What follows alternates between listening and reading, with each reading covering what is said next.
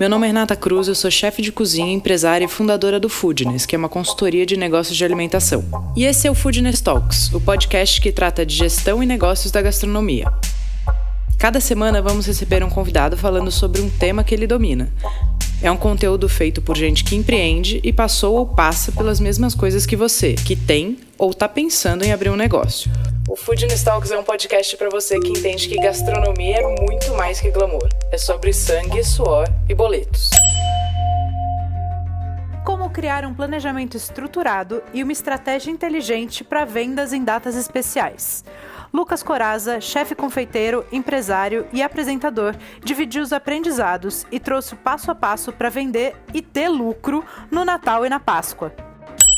E você já conhece o Foodness Hub, o nosso canal de assinatura, onde a gente centraliza todo o nosso conteúdo. Você pode fazer assinatura mensal ou anual. Para ter mais informação, você pode entrar no www.somosfoodness.com.br/hub. Mais um Foodness Talks, dessa vez com Lucas Coraza, confeiteiro, apresentador e muitas outras coisas. Querido, bem-vindo. Obrigado, Rei, obrigado, obrigado. Olá, todo mundo do Foodness que segue aqui a Rê. Aliás, é um Tudo prazer, bem? viu? Porque eu já ouvi cada um aqui. Nossa, eu ah, que legal. Que legal, Sério? é muito gostoso esse papo aqui que a gente vai batendo, depois vira muita, muito conteúdo de auxílio para muito empresário. Isso é, é, motivo de muito orgulho para a gente. E o que a gente quer estar tá hoje é o quê? Conectado com todo mundo, né? Porque está todo Exato. mundo nessa rede de apoio, trocando informações, pensando como é que a gente vai passar por essa. E agora, com essa queda das restrições, acho que está todo mundo naquela alegria de pensar, pronto, agora vamos falar de festas, né? Vamos falar de Réveillon, vamos falar de Natal, vamos falar de Páscoa, Vamos vender. Pois é. Pegando, pegando esse seu gancho aí de festas, o que, que eu pensei da gente conversar e de você trazer a sua expertise, Lu? Eu vejo que sempre você cria produtos muito incríveis e especiais para datas sazonais, né? Então, a gente falando de Páscoa, de Natal, você sempre cria produtos e menus específicos para essas datas. Falando de confeitaria, e se a gente fizer um paralelo com o To Go aqui, essas duas datas de fato são potenciais é, faturamentos muito altos, né? E a gente tem que dar uma atenção realmente importante para isso. Então, dentro desse, desse prisma, eu queria perguntar, antes de mais nada, como é que funciona para você essa lógica dessas datas especiais? E aí depois a gente vai aprofundando. Vamos lá. Primeiro que assim, eu sempre trabalhei Páscoa com chocolate, né, como alimento não perecível, e percebi que é muito bom, muito boa a Páscoa nessa parte de que você pode estocar com muita antecedência, programar com muita antecedência. Isso para quem é confeiteiro. Agora, todo mundo que hoje em dia né, vende ceia, tem um menu completo, e além de doces, vende né, o menu completo, o Natal talvez seja a data mais forte do ano para muitos lugares. Né? E, e os dois têm coisas que são muito legais, que é o quê? A facilidade de conexão com memórias afetivas das pessoas que irão comprar aquilo. Né, a gente está falando então de feriados, os dois feriados são feriados religiosos, né, são duas festas religiosas, e as duas envolvem o fraternizar, confraternizar, congregar, né, estar junto das pessoas, e tem sabores ali específicos que a gente fica muito atento para conseguir planejar um cardápio.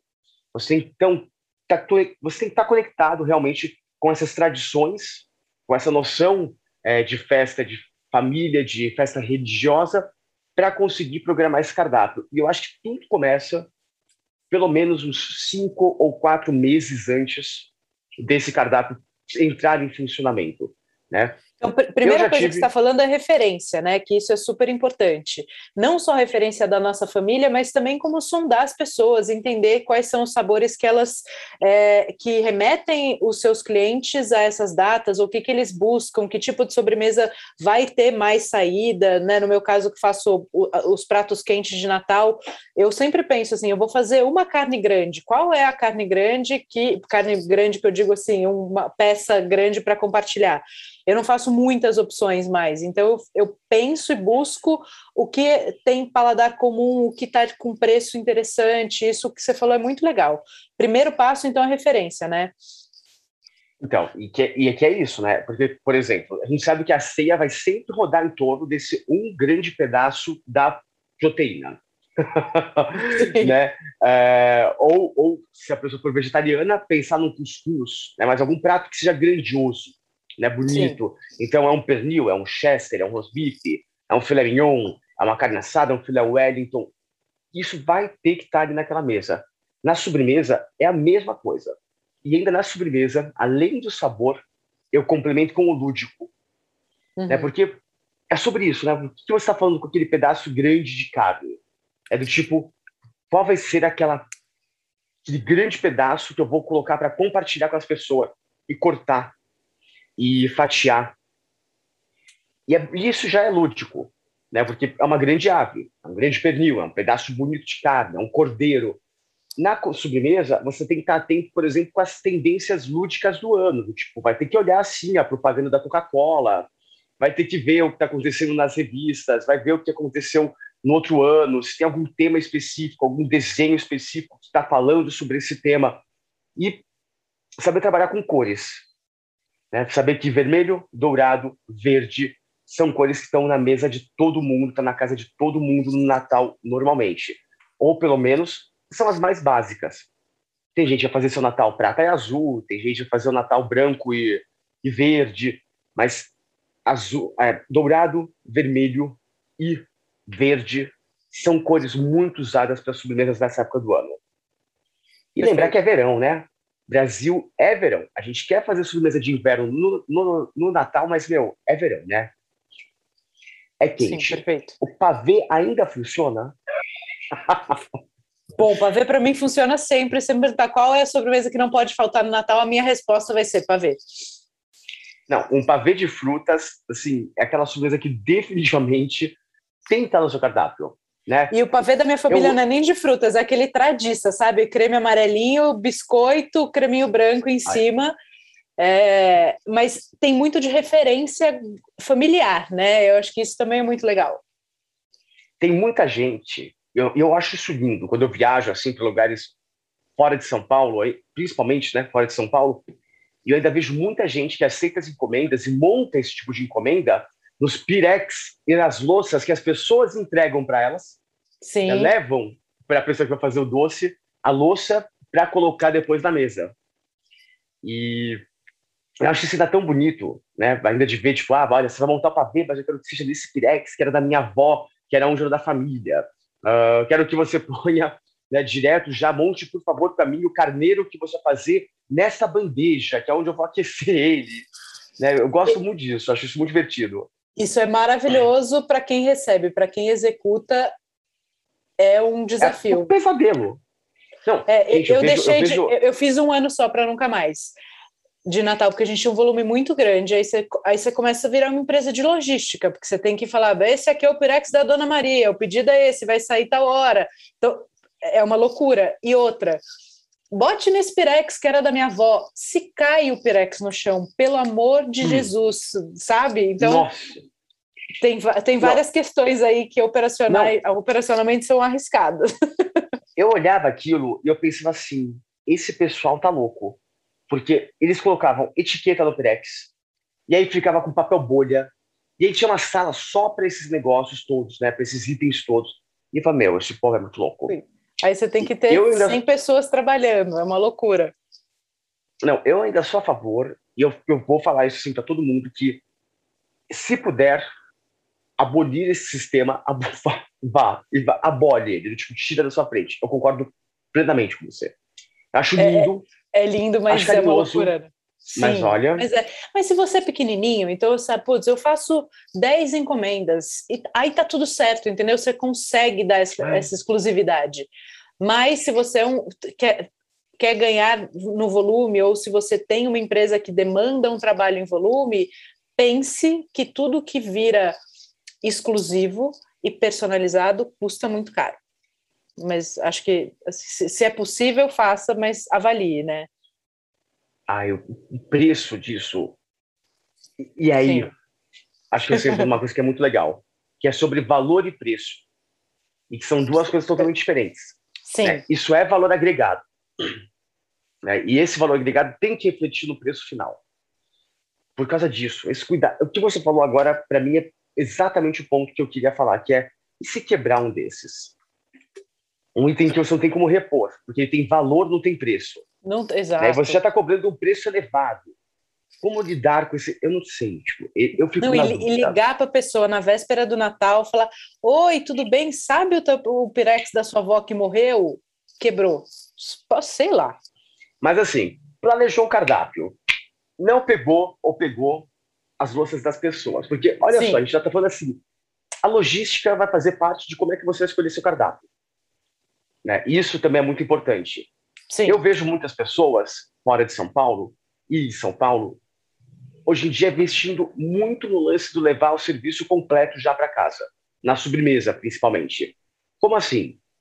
Já vem com uma bandeja de uma bandeja de papelão prateada, bonita, já no tema de Natal, né? Uh, a caixa já se torna parte do que, daquele doce e mais do que isso, o lance de que você, além desse cardápio, pode ter o gift, aquele mesmo produto que você faz né, para uma ceia, ele também pode ser um gift. E que isso pode ter Sim. preços diferentes para você vender. Né, você tem uma embalagem gift, uma embalagem bonita, bem composta, para um panetone recheado que vai ser entregue de presente numa festa da firma, ou que vai ser entregue para um cliente corporativo, e esse mesmo produto com talvez outro valor, numa embalagem mais simples, para você conseguir vender para um, um outro público em maior quantidade. Isso também é na fase lá do planejamento, isso. você já está, na, na, época do planejamento, você já está pensando, né? Tipo, ah, esse produto é final, eu não consigo botar ele numa embalagem de gift, ou esse produto eu consigo atacar nas duas frentes, e até começar um trabalho, de repente, direcionado para uma pessoa jurídica, para que as pessoas comprem em volume. Então, eu fiz panetone alguns anos, e a gente. O primeiro ano foi uma total surpresa, e aí, o segundo ano, a gente entendeu que aquilo tinha um potencial absurdo e a gente começou a fazer muito antes e, e oferecer para a empresa. A gente vendeu, sei lá, zilhões de panetones e a gente fez pacotes muito interessantes com empresas que compravam antes, que compravam tipo 50, 40, 100, é, e isso aumentou bastante a nossa, a nossa capacidade de faturamento, foi bem interessante. É, não, isso, para mim, é, um, é, o lugar mais importante. Tipo, é entender que essa é uma época do ano que você tem como ganhar, né, usando os mesmos insumos, usando o mesmo espaço, ganhar dinheiro de, em várias frentes diferentes, né, de várias formas. E que daí você tem que pensar muito em como é que o seu comercial vai agir, né, como é que a sua parte comercial vai trabalhar. Uhum. Eu, por exemplo, trabalho muito com a rede social, a exclusividade e itens limitados. Né? Eu gosto do lance do limitado. E, e, e também já percebi agora que, hoje em dia, para essas épocas do ano, o mais complexo para mim é conseguir criar algo que tenha a minha assinatura e simultaneamente seja comercial. Né, para não elaborar demais, por exemplo, coisas que quebrem com facilidade no caminho, uh, coisas que, que a gente aprende, inclusive, né, pelo caminho, pela estrada. Como é que você consegue trabalhar esse produto de uma forma que você minimize os seus riscos e problemas com logística dele. Perfeito, isso é, é muito importante. A gente, no momento, assim, naquele momento, chame o chefe, eu já tive aqui um problema, inclusive, né, de o ovo pão de mel, que é um ovo que a gente sempre faz aqui, sempre fez, estava com uma equipe nova, com gente nova, super atribulado, cheio de coisas aqui dentro, e qual o problema? A forma que armazenaram ele e a forma que fizeram ele fizeram com que aquele pão de mel criasse mofo antes da hora, porque tinha uma questão de que era o quê? Inclusive, você estava junto nesse momento, Sim. que era a entrega para outro ponto de venda, e nesse, nesse ponto de venda a gente não está com as mesmas condições daqui, não considerar isso e perceber que aquilo criou mofo dentro dele. Certo. Foi para mim um momento super desesperador esse, porque é aprender o quanto a logística é importante para o seu produto e o quanto é importante você dominar essa, essa cadeia toda, no sentido de compreender essa cadeia toda, o comportamento antes da venda. Sim. Né? É você muito. Falou, você falou de um outro ponto interessante, que é a necessidade de contratar pessoas frilas, né, extras. Pois é, e tem o treinamento delas, como isso funciona, quais funções elas vão executar e como coordenar isso para manter o seu padrão de qualidade. Perfeito. É difícil. Então, quando a gente está falando de planejamento, a gente está falando primeiro o que, né? Quais os produtos, entender para quem a gente está vendendo. Então, se a gente está falando de pessoa física e pessoa, ou pessoa jurídica, ou ambos, né? Como que a gente faz isso? Então, como eu produzo, como eu entrego, quanto, porque planejar a quantidade de produção é fundamental, tá? Porque eu vejo muito pessoal não planejar produção, não ver quanto de cada você é capaz de vender, e aí ficar desesperado porque vendeu mais do que conseguia produzir, aí virando noite a qualidade cai, tem que pegar qualquer pessoa. Então, gente, vai fazer planejamento para datas sazonais, é melhor a gente se programar para, ah, vou fazer 100, vendi 100, tem mais gente querendo, eu consigo absorver mais 10%? Ah, consigo, legal. Depois disso eu vou cair minha qualidade, eu vou precisar contratar mais gente, porque as pessoas não fazem a conta do contratar mais gente. Aí contrata mais gente, fatura mais, mas tem a rentabilidade mais baixa. O, o que isso significa? O que sobra depois que você paga todo mundo é menor vendendo mais do que vendendo menos. Então, planejamento é essencial para isso também. Pois é uma vez dado esses alertas, uma vez falado sobre isso, que são coisas que a gente aprende pelo caminho, e que a gente tem a oportunidade de aqui ouvir o erro do outro, aí sim eu acho que você pode pensar na parte criativa. Começar a parte mais Perfeito. gostosa, né, lúdica, e voltar para o início de tudo, que é agora, depois que eu já pensei nisso, já estou alerta de todos esses erros que podem acontecer, agora vamos criar. Agora deixa eu conectar. Eu, eu anotei mais um ainda aqui, antes, antes da parte legal, que é custos.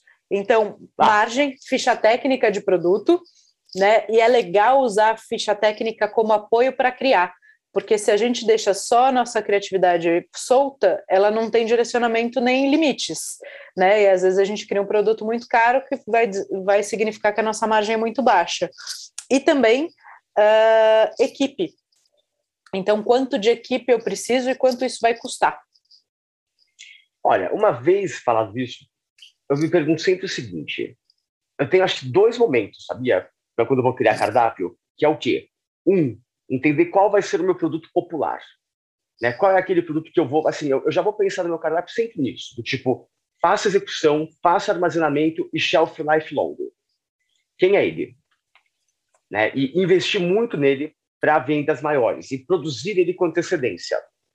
E dois, uma vez que eu consigo armazenar e estocar esse produto, qual é o meu produto assinatura? Aquele que vai para a rede social, que você vai mandar para um monte de gente, às vezes de presente antes, né, para mostrar, mostrar em redes sociais, fazer uma campanha de marketing em torno dele, mas com um valor mais elevado. E é, e é, muito louco isso, porque esse é um equilíbrio do cardápio que às vezes é muito difícil. Você ter itens de baixo valor, de baixo preço, né, de um preço menor para o seu cliente, que no volume aumentam o seu ticket médio, e aqueles itens mais caros, mais especiais e que chamam a atenção, que geram desejo do seu cliente. E equilibrar isso é uma atenção muito grande, por quê? Porque vai mexer com o seu plano de marketing, com o seu custo, com a sua ficha técnica, com o seu planejamento. Com o seu posicionamento de marca, né? Pois é. Hum.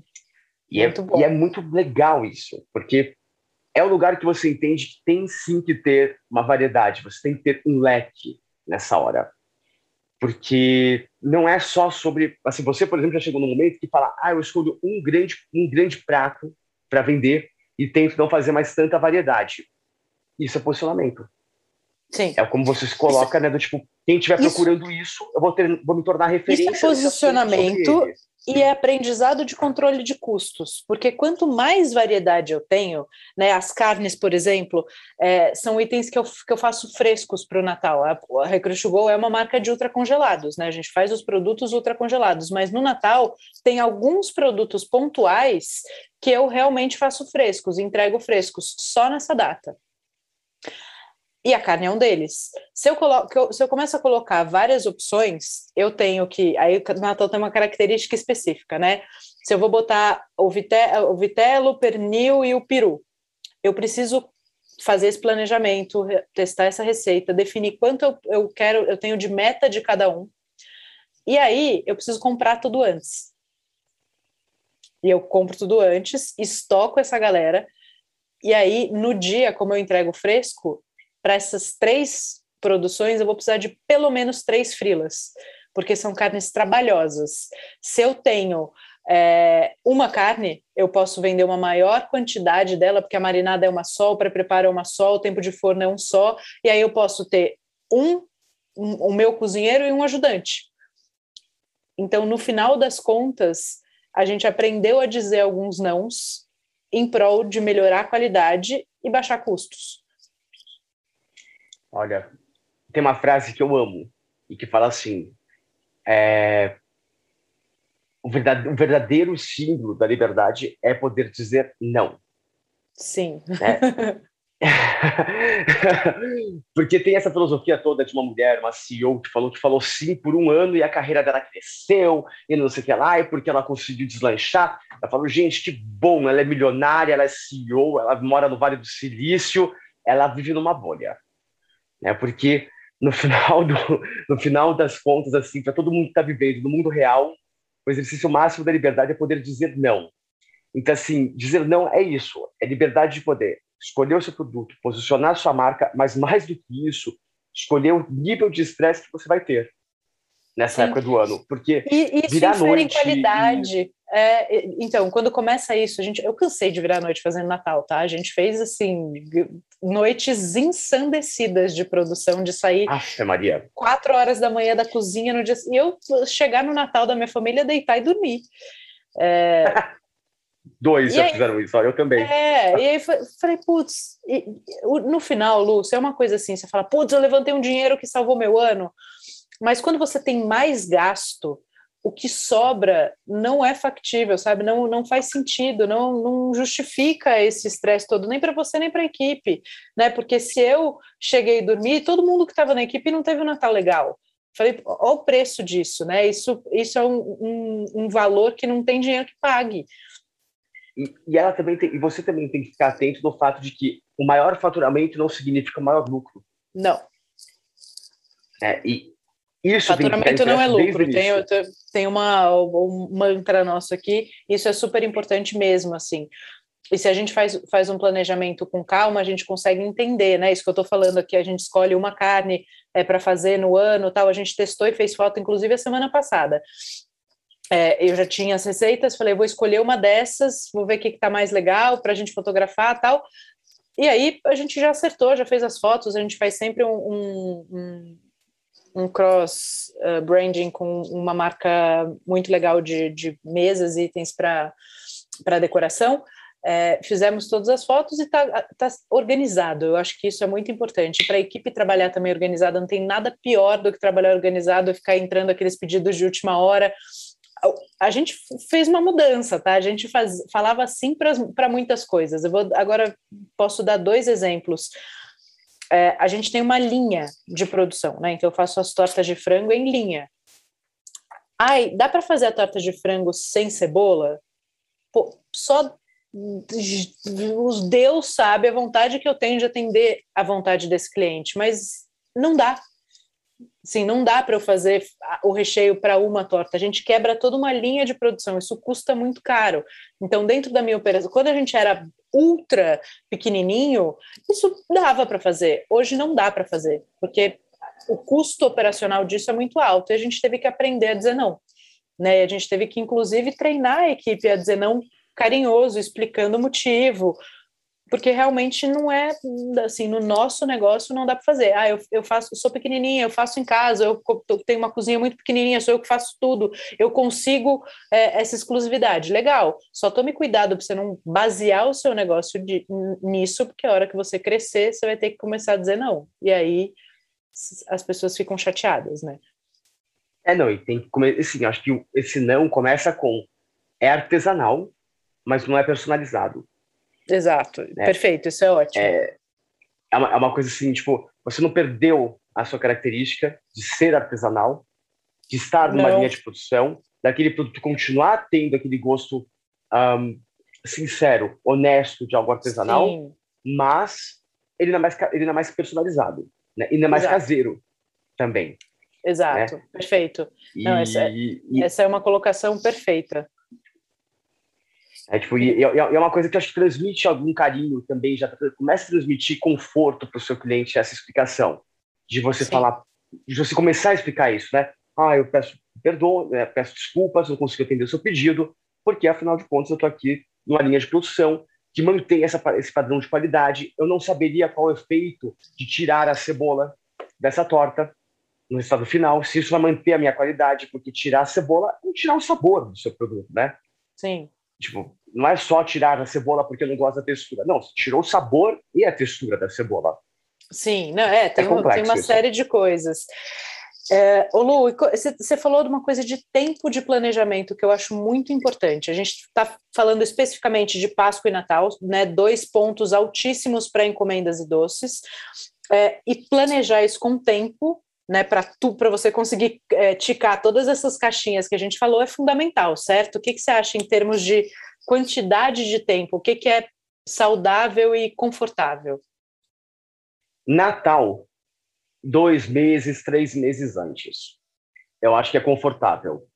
Páscoa, para quem quer realmente ganhar dinheiro, trabalhar com volume, eu acho que já tem que ter chegado ali por dezembro, já começando a encomendar a embalagem, é, já ter a, estampa do ano que você vai usar e já ter uma noção de quais são os tamanhos que você vai trabalhar dos seus ovos de Páscoa. Né? É, porque você tem, que, você tem que lembrar que Quanto mais cedo você encomendar sua embalagem, mais cedo você entra na linha de produção, mais cedo você recebe aquilo. Quanto mais cedo você receber a embalagem, mais cedo você pode começar a produzir cascas e produtos não perecíveis à base de chocolate que vão ter normalmente uma validade de um ano. E você consegue começar a embalar isso, né, pronto, e que é a forma mais fácil de estocar às vezes é você deixar as cascas empilhadas separadas dentro do papel chumbo, mas se forem produtos que podem já ficar embalados antes, melhor. Porque um grande custo que a gente tem nessa época do ano é o que? Volume de embalagem que se cria e que se gera para um dia ou dois específicos do ano. E você teria que ter embaladores extras, pessoas extras, para conseguir fechar essa embalagem. Então, assim, tudo vai começar com isso. Entender, entendendo isso, entendendo que a Páscoa você pode, às vezes, comprar uma tonelada, duas toneladas de chocolate numa produção caseira. Né? Você consegue isso e começar a fazer cascas antes, bem antes, porque elas vão durar um ano. Você deve embalar ela no papel, no papel chumbo, se for o modelo embalado em papel chumbo. E que eu recomendo que você tenha, sim, o bom e velho ovo oco, ovo oco com bombons dentro sólidos, né, com texturas, às vezes ali de crocantes, né, sem ser recheios cremosos. Esse produto vai ser o seu base, né, a linha básica. E depois, Sim. mais à frente, você vai ter folga daí com esse produto já embalado, esse produto já pronto, já fazendo ali um forro bom para o seu ganho, tempo para fazer o de linha de assinatura, com bombons cremosos, com itens mais frescos, sem você ficar se sufocando com isso. Perfeito. Eu então, precisei para quem tá, faz ovo, para quem trabalha com doce, vamos lá. Se você agora, em novembro, não começou a fazer casca de ovo de Páscoa, você está atrasado. É isso, né, Lu? Não, se você não começou a pensar já em embalagem, está atrasado. Diz data. Não, mas isso que você falou é muito legal, assim, porque tem uma coisa que é pensar em embalagem, né? Isso tem um tempo que você precisa para fazer com calma, senão em cima da hora você vai pagar mais caro. Aí eu abro um, um parênteses aí financeiro que é fluxo de caixa. Você precisa de dinheiro, porque essas embalagens vão ser pagas antes de você vender.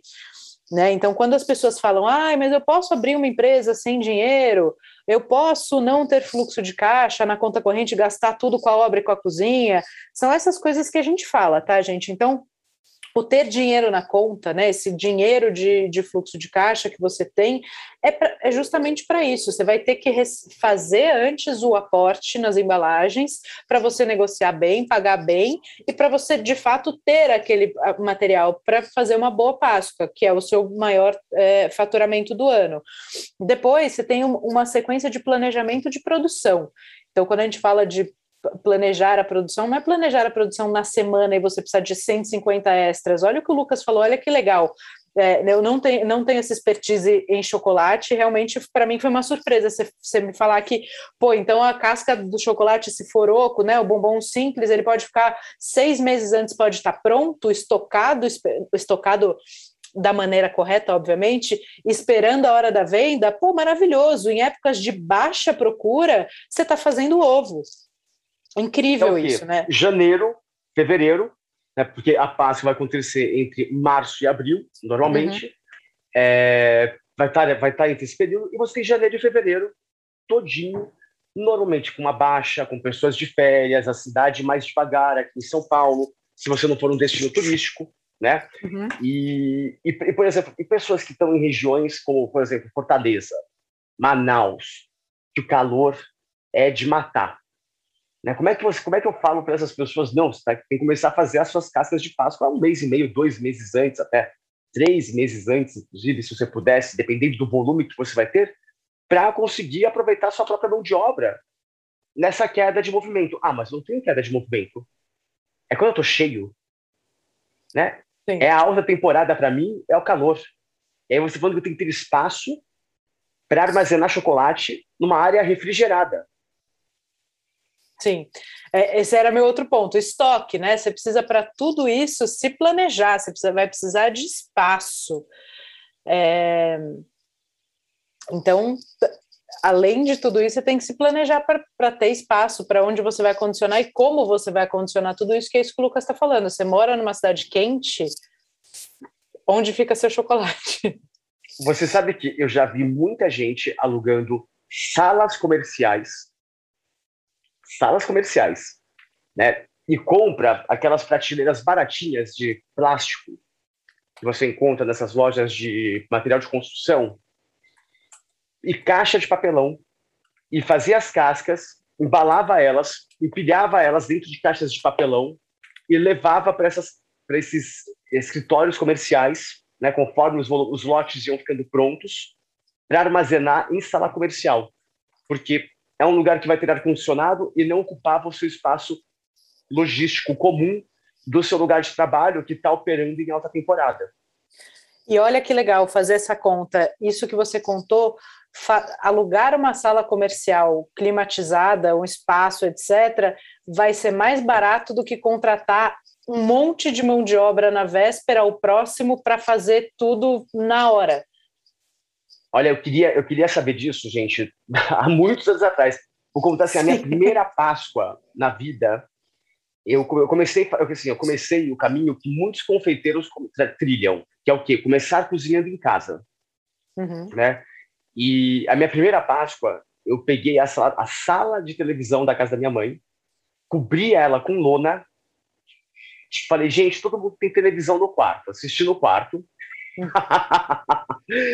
é, cobria com lona o chão, pegava mesinhas daquelas de bar, de metal, comprei uma pedra e eu abria a mesinha de bar, punha a pedra em cima e ficava fazendo têmpera de chocolate, casca de ovo e armazenava no quarto.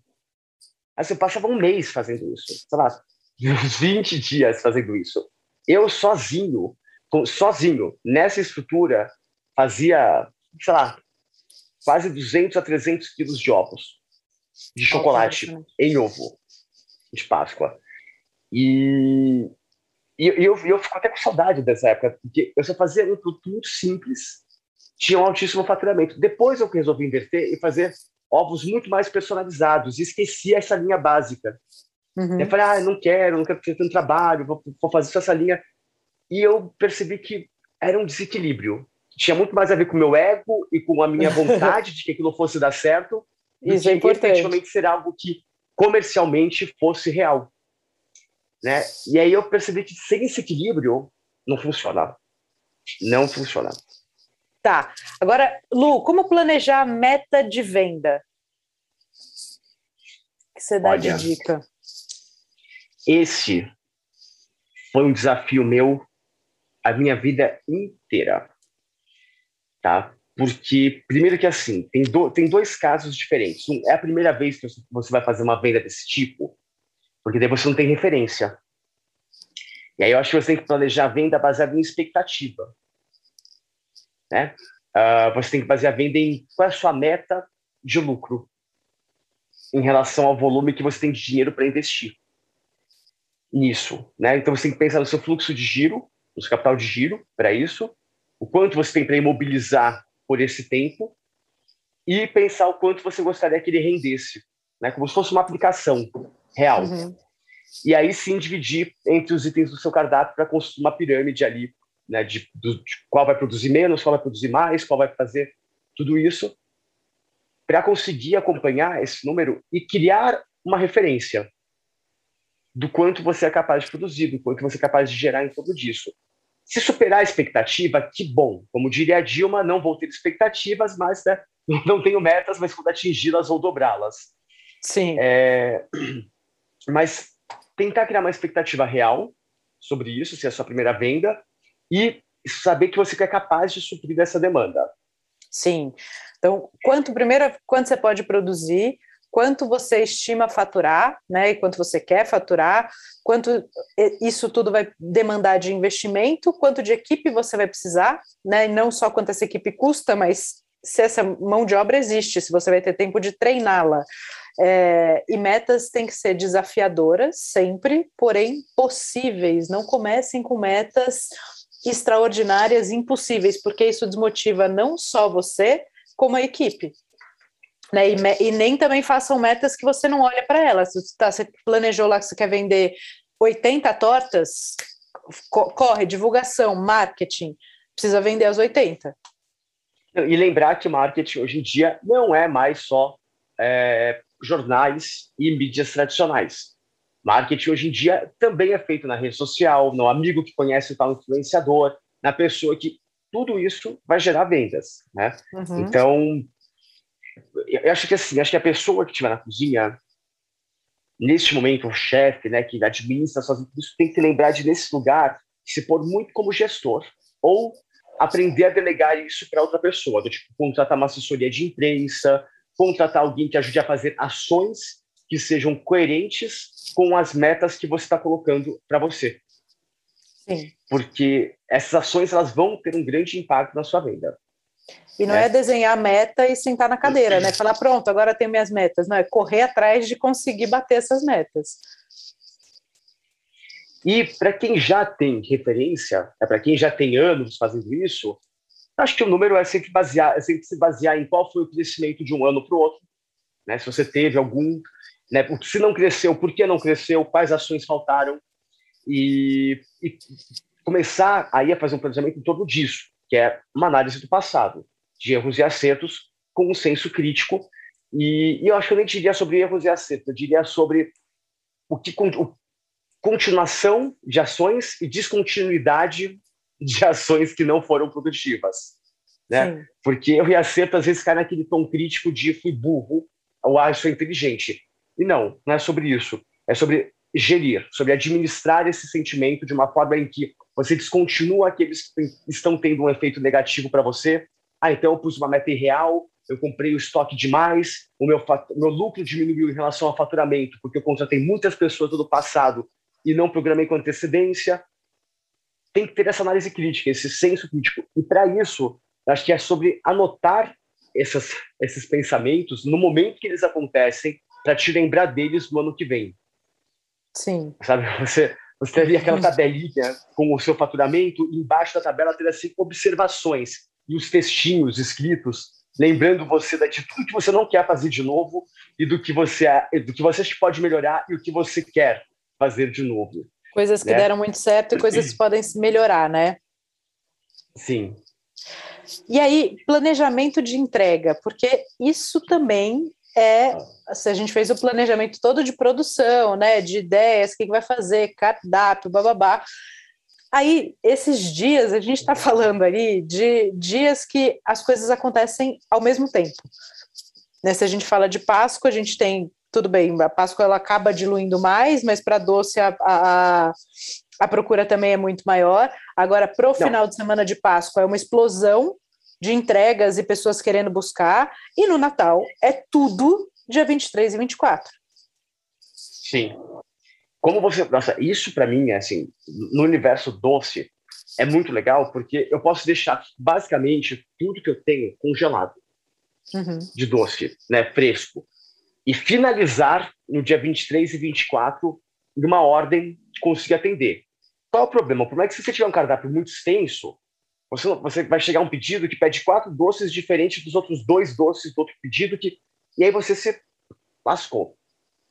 Né? Então, pensa bem na quantidade de itens do seu cardápio que são de finalização fresca, para não ter esse problema e garantir a qualidade, porque senão vai ter aquele pensamento de. E, e muitas pessoas pensam isso. Tem que estar tudo finalizado até dia 23 de manhã. Só que tem coisa sim que perde qualidade pro dia 25. Né? Você tem itens que perdem qualidade ali, tipo, porque se não for bem mantido, e a gente sabe que as pessoas vão levar para casa, e gente, Natal, Natal é como se você estivesse, sei lá, hospedando 25 adolescentes em casa. Você já viu? Tipo, eu, eu, quando era adolescente, escolhi alguma coisa na frente da geladeira, eu abria a porta da geladeira e eu ficava parado na frente dela. Eu sabia tudo que tinha naquela geladeira, mas eu achava que ia brotar, sabe? Magicamente ia brotar alguma coisa nova, mas eu ficava ali parado. Natal, essa época em que a geladeira abre e fecha das pessoas tantas vezes, para tirar a comida do, da ceia, para voltar a comida da ceia, para depois servir o de amanhã, é muita coisa. Então, assim, Quanto mais fresco você conseguir trabalhar com os ingredientes, é melhor? É. Mas, então, sabe o tamanho do seu cardápio para isso. Trabalha com congelados, putz, que zona boa de trabalhar. Que lugar bom de conseguir falar para a pessoa, olha, você deixa na geladeira para descongelar até o dia 24, aí você vai aquecer, ele vai recuperar o frescor e deu tudo certo. Então, o doce, às vezes, não tem essa opção. Por exemplo, Mas isso a gente está falando do armazenamento, né? Agora, no dia é. da expedição, não. é tipo, é um dia de expedição onde a expedição está on fire. Por, quê? Por que, que eu estou te falando isso? Porque se você não tivesse a programação da ordem do que vai ficar pronto antes em grande volume, Sim. Né, e que tem a ver com o armazenamento, você vai atrapalhar totalmente a sua logística. Perfeito. Porque você vai ficar finalizando coisas diferentes em tempos diferentes o tempo todo. Quando na realidade o seu ideal é agora vamos finalizar todos os pernis. Sim. Agora vamos finalizar todos os arrozes. Agora vamos finalizar todas as saladas. Agora Sim. vamos finalizar, né? E não ficar montando um a um. Isso é uma dica boa que eu aprendi na porrada também, que é cuidado com essas coisas que precisam de finalizações na hora da entrega. Cuidado não, evite, não faça. Não é, não é nem cuidado, não faça. Porque essas coisas muito detalhadas que você precisa fazer na hora que o cliente chega, uma hora antes ou um dia antes, gera essa confusão aí. E a expedição precisa. Bom, expedição eu aprendi que é um, é um departamento à parte. A gente começou a fazer reuniões de expedição para organizar a expedição, já preparar tudo um dia antes, porque é uma zona de guerra mesmo. É por isso que eu falei tanto do armazenamento, porque às vezes Sim. a gente, como empreendedor, como gestor, a gente esquece um pouco de como o armazenamento vai influenciar a sua expedição. Então, nessa hora, a gente faz aquela suma, pensa no cliente, você põe no lugar dele. Se essa comida tem esse problema de no cliente poder, no, na, no armazenamento dele, né, sem orientação correta na embalagem, ter problemas, já significa que isso já pode gerar problema para mim na expedição. Uhum. Né? Então, a expedição é aquele momento que você faz a ponte entre você e a casa do cliente. E esse é um lugar que a gente tem que tomar cuidado, por quê? Porque é onde, para mim, ainda existe a maior possibilidade de erros, porque você entregou aquele produto. Né? É dali para frente com o cliente. Mas ele tem que chegar em perfeito estado do cliente, em, com, em completo perfeito estado, para daí sim ele poder armazenar do jeito correto com as informações que ele tiver. Eu, para mim, esse é o momento mais difícil, é o crucial, é onde converge todas as energias e é o mais complexo deles. Porque se você não tiver a embalagem correta que você planejou lá atrás, fechada do jeito certo, na qualidade certa, mantendo a sua qualidade e finalizando em blocos, vai dar bagunça né? Porque você começa a ter itens que sujam a bancada com farinha, e daí de repente tem uma carne, daí tem outro tem um molho, daí tem uma coisa fresca. E aí você põe a coisa fresca em cima de uma bancada que está quente. É complexo. É complexo. Sim, é bem complexo. E eu, eu, eu fico sempre assim, olhando para esse momento, eu falo, gente, você falou de reunião de expedição, eu já pensei, anotar aqui mentalmente, adotar essa frase, reunião de expedição. Sim, faça, muda a vida. E a gente começou a, a, a, Eu peguei a parede inteira. A gente tinha uma área no buffet que era uma área de expedição, que era uma área de expedição tanto de, dos eventos como do, do, dos produtos de Recruit Go, e eu comecei a pegar a parede inteira e a gente botava todos os pedidos por ordem que eles iam sair, a menina do comercial vinha, falava com a menina da expedição, né? A gente já tinha desenhado um quadro, o qual é como era a ordem que aquilo ia entrar. E aí ela vinha, colava o pedido, e uma coisa que tem a ver muito com, também com a minha última pergunta para você, mas até quando esses pedidos podem entrar? Porque não existe organização que viva saudável usando a exceção como regra. Não. Olha, né? Isso também é, é muito importante. Primeiro, eu quando penso em expedição, eu acho que você tem que primeiro entender qual, qual é o sistema que você vai adotar, que é o quê? É, você separar pedido por pedido. Por exemplo, eu sou totalmente contra a deixar pedido por pedido separado. Eu sou a favor de ter uma geladeira só com um item, uma geladeira só com outro item, e ter uma pilha de ordens de serviço organizada por horários. A gente mais ou menos já saber o que, é. Mas quando o cliente chegar, né, ou estiver próximo daquele do cliente, você até pode começar a separar um pouquinho do produto mas ele vai ficar fora da geladeira. E eu já não gosto disso. Acho que assim, é o cliente chegar e falar, por favor, você pode aguardar, a gente já está separando os seus itens, né, mas a gente já sabe qual vai ser aquela ordem. Né? Se tiver alguma coisa muito grande, muito fora do comum no meio desses pedidos, separa antes, para uhum. não se uhum. atrapalhar na hora. Perfeito. E até quando ele atingir, até quando aceitar pedidos? Eu acredito que assim, putz, eu, eu, não sei, mas eu gosto de trabalhar com pelo menos seis a sete dias de antecedência ao pedido. Sabe, tipo, último pedido. Ah, é para o dia 24, dia 17 a gente está acabando. Sabe, dia 20, no máximo, para quem está pequeno. Mas assim, aceitar a encomenda até dia 22, ah, suicídio. É, né? não, é, era a minha ou, pergunta. Ou, ou Pedidos de última hora, né? Pegar ou, ou não pegar? uma margem que é do tipo, ah, então eu não vou trabalhar só com o que eu tenho de pedido, porque assim, a, a conseguir suprir a minha demanda, né? Sim. Tudo que eu tinha de pedido tá feito. Ah, legal. Então agora eu tenho, ah, eu tenho capacidade de mais. Eu fiz a mais, consegui fazer a mais. Perfeito. Pega, anuncia na rede social, manda nos grupos de WhatsApp. Para você que deixou para a última hora, fica ligado, a gente está com esses itens ainda aqui, né? Tipo, aí faz o seu. Mas pede uma semana uma semana. Eu acho isso é. desses, hein? Eu, eu tive muitos aprendizados também, pedidos de última hora, porque as pessoas deixam de fato para a última hora. E a gente que né, tem boletinho chegando, que tem décimo terceiro para pagar, é muito sedutor a gente falar sim para esses pedidos de última hora, porque a gente, no fim do dia, quer fazer esse caixa, quer ganhar esse dinheiro e quer atender o cliente, né? É, alguns aprendizados que a gente teve. Quando a gente fazia a, a data para acabar, esse esquema ah, pode pedir até o dia 17 e tal, a gente abria exceções quando dava para abrir. Mas o melhor resultado foi quando a gente começou a criar o de trás para frente. Então, assim, torta de bacalhau, vamos produzir 80. Eu começava a produzir, né? Eu tenho o, o, o, esquema de ultracongelamento, então a gente começava a produzir essa torta em novembro. Então agora a minha produção já está lá fazendo torta. E o ultracongelamento me garante que essa torta vai estar tá impecável, como se a gente tivesse acabado de assar um dia antes para entregar para o cliente. Né? Tecnologia ajudando a gente na, na cozinha.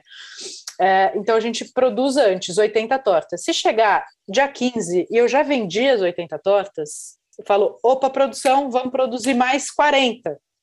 Então, a gente antecipar com meta e dizer isso para o cliente, os itens são é, com os itens são limitados, todos. Então a gente tem um, uma quantidade de, de, de, itens previstos e quando eles acabarem, eles acabaram. Né? Porque isso da gente ficar pegando os pedidos de última hora é muito bonito para o nosso ego, é muito bonito para a sensação do nosso caixa, não é nem para o nosso caixa, é para a sensação que isso gera no nosso caixa. Porque aí sai correndo, faltou embalagem, aí você vai ter que comprar manteiga no mercado, porque acabou a que você tinha em estoque, porque você tinha feito um planejamento de produção. A gente não tem um supermercado, né? A gente tem os, os itens que a gente compra para produzir.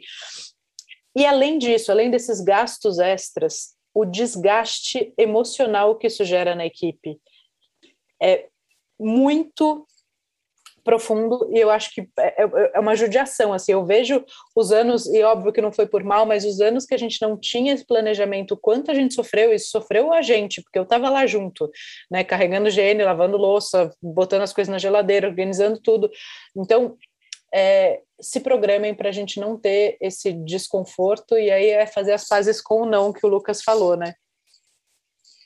Pois é, não ele não é libertador. O não é um momento assim especial. Na vida de um empreendedor, saber falar não é o melhor sim que a gente recebe. É, é um sim que a gente dá para a gente, é um sim que a gente dá para a qualidade do nosso negócio, é um sim que a gente dá para a nossa equipe. Né? Acho que tem, eh, tem muitas vantagens. Não quer dizer que a gente não vai fazer nada, quer dizer só que a gente está fazendo de forma mais planejada. É, pois é. Ai. Muito bem. Meu querido, o que mais? Alguma última dica que você acha importante dá para dá para quem está planejando aí produtos em datas especiais? Olha, eu acho que o que eu quero dizer é o seguinte: a gente passou por dois anos muito complexos, né? O início desse ciclo de dois anos, de um ano e meio, né? 600 dias de restrições complexos foram no início da Páscoa de 2020 e uhum. Acho que muitas pessoas ainda estejam talvez com esse pensamento de tem que recuperar aquilo e eu acho que na realidade está na hora de todo mundo começar a aprender com aquilo, ao invés de querer recuperar, olhar para frente para os seus negócios, planejar aproveitar esse momento que todo mundo teve de fazer podcasts, informações, né? Quantidade de informação que já tem aqui mesmo no Foodness. Prestar atenção nisso. Lembrar que planejamento é uma reunião que vai te economizar tempo por muitas horas de trabalho. Né? Se você Sim. pôr no papel e seguir aquele papel, você está fazendo alguma coisa certa. Então, assim, planejem-se. Descubram a sua capacidade de produção, e vai para cima vender, porque está na hora de voltar a aquecer esse mercado, está na hora de voltar a ganhar dinheiro, está na hora de voltar a parar de ter boleto atrasado, de ter aluguel em dívida parcelada, está na hora desse dinheiro se reverter em paz de mente. Muito bom. Meu querido, daqui a pouco eu vou fazer uma per última pergunta para você, que é uma pergunta exclusiva para os nossos assinantes do Hub, do Foodness. Mas por hora, queria te agradecer muitíssimo. É sempre um prazer essa troca.